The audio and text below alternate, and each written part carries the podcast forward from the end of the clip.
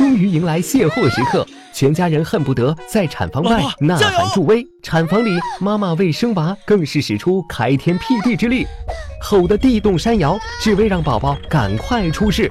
结果妈妈吼得只剩一口气，肚子里的宝宝还是赖着不出。到底是妈妈嗓门不够大，还是宝宝太恋家？其实都不是，真正的原因是妈妈没有正确给力。那么，分娩时妈妈该如何正确给力？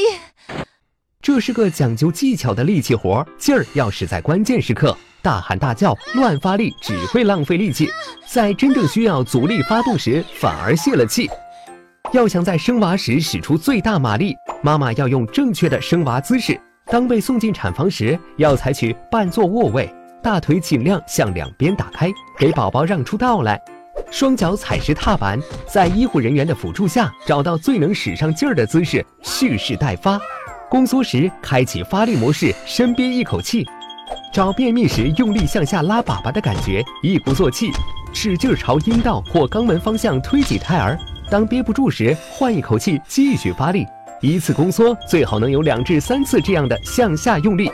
宫缩间歇，妈妈可以熄火休息，吃点巧克力或者能量饮料，为下一次发力蓄足能量。当宝宝胎头快要娩出时，注意不要再用力。妈妈可以哈气或吹蜡烛的方式进行呼气，放松身体，以防伤害到宝宝或发生会阴撕裂。当宝宝头部出来后，恭喜你，胜利的号角已经吹响，生娃最后的一关已经度过了。之后，妈妈已经不需要太过用力，按医生指示来就行。至于影视剧里大喊大叫的生娃场景，演员可不是真的想生宝宝，他顶多是想炫耀自己的演技有多棒。